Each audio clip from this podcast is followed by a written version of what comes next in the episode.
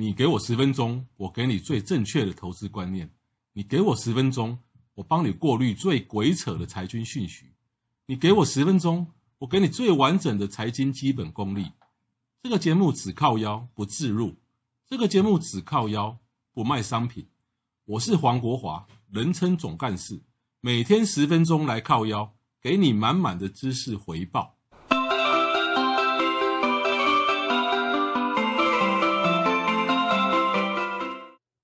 听众，大家好，欢迎再度收听《财经来靠腰》。今天是由我黄国华来主讲。那今天我要讲的是，人民币真的比较好赚吗？哎，从最近呢这这几个月来的一些新闻，我等一下跟各位报告。你们啊、各位听众听完以后，发觉说，人民币真的比较好赚。也就是说，中国的股民哈啊，真的比较好骗。难怪有非常多这个呃，以前我的股市在以前在金融市场的一些同业一些朋友。他们都这样，这十几年来前仆后继的跑到中国大陆去，去去赚。然后心想，那个那个市场又不透明，怎么怎么会好赚呢？错了，其实是越不透明，对于业者来讲越好赚。好，那我我我我我先来就是讲一下这个几则新闻哦，你们听到以后真的就非常好笑。中兴通讯就是 ZTE 哈，我相信大家都知道了哈。这个两年前，二零一八年的时候，中兴通讯一度被这个美国制裁，后来呢搞了一个很天天价的罚款以后呢，哎，这个这个事这个事件哈才平息，风波才平息。那中兴通讯呢，就是做那个基地台啦，或者是说手机啦，哈，就是中低阶手机的一个中国公司啊。那大家都知道，那个今年呢，大概啊，今年啊，二零二零年九月十五以后呢，就是美国已经规定了，就是这种中高阶的晶片及相关的一些零组件已经不准啊出口给中国，包括台湾，甚至包括转到转到第三第三国、第三第三者再再再转口啊这样卖也不行。好，那最好笑的是啊，在二零二零年十月十一号的时候，有一则新闻。中兴通讯的副总裁李辉，他宣称的哦，他说呢，啊，中兴通讯呢已经自己研发七纳米晶片，已经实现商用。那受到这个消息那个激励呢，那中兴股那中兴通讯的股价哈，这个在十月十二的时候呢，哇一一口气暴涨了十趴，创一个月来新高。好，那同同样的新闻，在四个月前，二零二零年的六月二十二号也。跑出一则新闻，这个新闻是这样：呃，中兴通讯这个传出七纳米的晶片进入那个量产，那就是在这个这个消息啊、一出来以后呢，在短短的一两天内呢，这个中兴通讯呢，在在啊、的股价哈被炒高了三成，涨了百分之三十。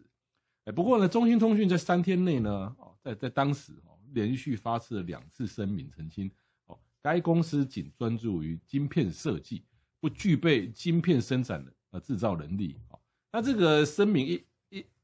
啊一一出来以后呢，就在当时呢，在六月二十五号还是六号了，这个那个那个这个中兴通讯在香港的那个 的的港股的股价哈，就是开始开始重挫了，当天就暴跌九趴，好，好，那最好笑就这个新闻出来以后的的的隔两天，中兴新啊中兴通讯呢就。揭就揭露了，就是中兴空啊，中兴通讯这家公司的一个里面有个大股东哦，叫做中兴新通讯有限公司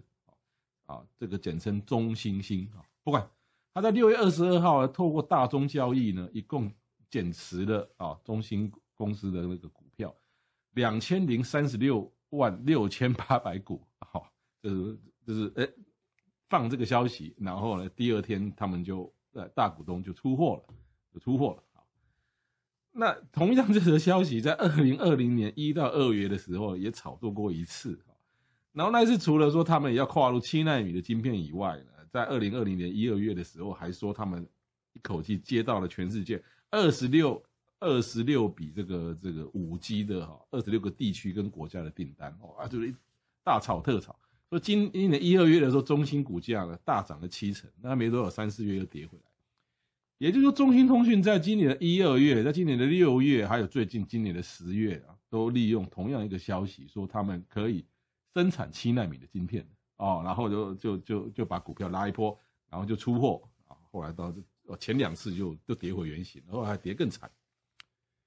那么在前两次哈，就是在呃二零，就是今年六月二十二十几号那一次，跟今年的一二月那那那一次，就是说，呃，这两次下来哈，中兴通讯的几个大股东哦，就是在在短短的半年到一年之间，一共套现的人民币超过五十八亿，也就是利用这种假消息，然后然后到股到股票去股票市场去把他们的中兴通讯的的的持股给卖掉。一共卖了五超过五十八亿人民币以上的股票，好，那其实这个事情还没结束。那在在今年二零二零年九月二十一的时候，中兴通讯的另外一个副总裁，干呃徐子阳干脆说，五 G 虽然还没有普及哈，不过呢，他们公司已经直接要跨入六 G 了，哇，真的是哈，真的是骗死人不偿命哈，就说。这大家都知道，说这个呃，中国唯一有晶片制造能力的中芯半导体啊，芯不是这个中兴通讯的芯，而是就是中国啊中中呃中国人通称晶片叫芯，就是我我们心脏的心下面再加个草字头那个芯啊。好，那中芯半导体呢，他们的那个量产的能力也不过到三十五纳米，也就是说可以赚钱，然后然后可以量产，更只有到三十五纳米。那七纳米呢？对中国人根本就是天方夜谭。那其实呢，中兴通讯其实你你说他也没有说谎，他唯一说的谎就是说，哎，他它生产七纳米，而且进入量产。其实呢，晶片要晶片要生产出一个晶片不难，随便一家这个就是稍微具规模的 IC 设计公司，或者是这个电子设备，或是电子的应用，或者是消费子电消费型电子的手机厂，都有办法。生产晶片，甚至七纳米、五纳米没都都会生产。但重点是，如果你在实验室里面，或是说我我尝试非常小量的生产，不代表你有办法大量生产。那有有些小设计公司，说实在的，你说他他花个一百万，然后做出七纳七纳米、五纳米的一个晶片，那又怎么样呢？他能够他能够每一片晶片，每一个运用，每每一个它的电子电子的消费产品。的的的成本都是用几百万或是或是或是几十万的的这个的晶片吗？不可能！所以呢，说呃，我们台湾的台积电之所以厉害，不是在于说，然后它有办法生产七纳米、五纳米，甚至未来的三纳米的晶片，而是在于说，它有办法大量量产，而且成本可以压低到就是普遍大家可以接受，而且是很有竞争力的。所以呢，在在中国的这样中兴通讯，它利用这个就是可能就是市场对于这个。半导体或晶片的无知是大炒特炒，然后因此借此来出货，借此来出货，这个在中国叫做割韭菜哈。比如今年来讲，中国割韭菜的行为非常的多。哎，不过呢，就是话讲回来，其实呢，在台湾的股票市场、金融市场，如果是在早年哈，一二十年前，甚至七八年前，呃，民智未开的时候，说真的，这种消息可能哈，台湾股民也是都都都会买单啊，都会接受，都会上当。啊，不过呢，这两三年、这四五年来，台湾的股民、金融市场的投资人越来越、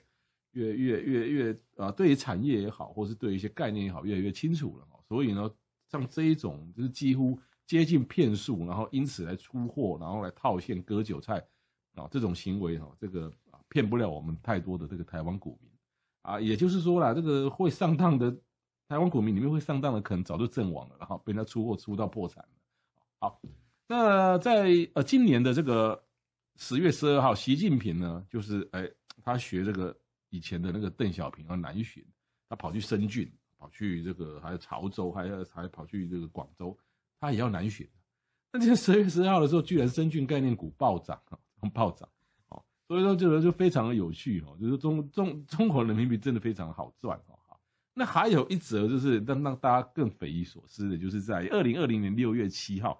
中国有一家南大光电，他对外宣称，他可以生产光刻机。光刻机耶，光刻机就是就是那个这个荷兰商 ASML 哦，就是这个生产的那个那个那那那台机器，也就是在中高阶的晶片设计里面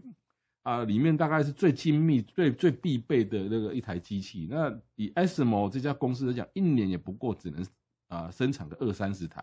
这二三十台有半数是卖给台积电，然后另外两个第二大客户叫三星，第三大客户叫 Intel，也就是说是三大客户，就是几乎就把这个光刻机哈，一年只生产二三十台的光刻机给给买走了。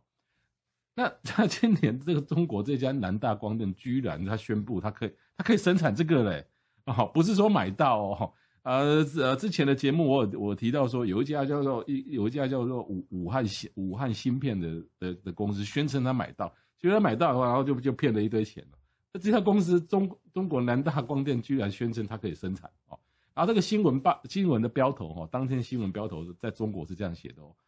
半导体巨头突然宣布中国晶片有望破冰哦，日本美国始料未及哦，这个哇这个这个是。呃，激起这个中国股民跟这个小粉红的一片这种爱国心哇，我们中国人啊，我们我们可以自己生产光刻机的，不用再去看美国、日本甚至台湾的脸色了。巴拉巴拉巴拉，好，新闻出来以后，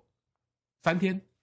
六月十号，南大光电最大股东啊，叫一个叫张兴国的啊，是最大的个人股东，也是最大股东，宣布卖出八百万股，八百万股占这个南南大光电的百分之二，也就是出货嘛，也就是出货。好。那对于这个中国半导体的新闻的涉猎的人，也许都会知知道说，在在二零二零年九月开始，中国股市开始炒作第三代半导体，第三代半半导体，啊，这个中芯半导体的那个张如京，哈，张如京就是从台积电过去的，哈，就是在在这个世纪初就过去的那个张如京，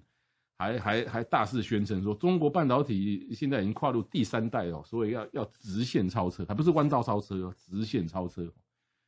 那。很多对半导体的人不知道的，还以为说哇，我们直中国直接跨入第三代半导体啊，那不就是美美日台韩的那个那个都都那个那个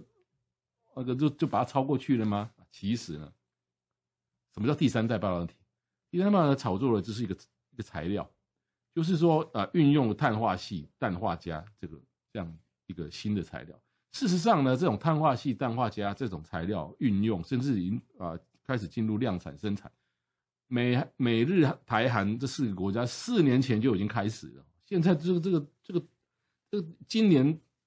哦，这个像我们台湾讲、日本也好、韩国也好，用这种或用这种第三代材半导体的材料，或者是说生产这种半导体的材料，已经在今年早就已经量产了。好，那其实呢，第这种所谓的第三代半导体炒作的本质呢，是材料跟材料运用。好。那大家可能会听不太懂，这材料运用跟这个制造什么关系？好吧，这材料运用，我我们把晶圆看作一个蛋糕好了啦。那这个新的材料就是新的面粉，好，这是蛋糕新的面粉。那主要的关键技术呢，这个烘焙科技跟切割，然后要把一个晶片呢要切，就好像一个蛋糕，要切得非常非常非常非常非常多片，切得非常精细。哎，这个跟材料就没有关系。结果呢，这个中中国的股市呢，就是呃，就居然误导。这个误导说，这个这个中国的股民说，哎，我们可以超车了。其实也不过就是换种淀，就是好像蛋糕里面的材料面粉换一种新的面粉，就这样而已。事实上，如果用用蛋糕来来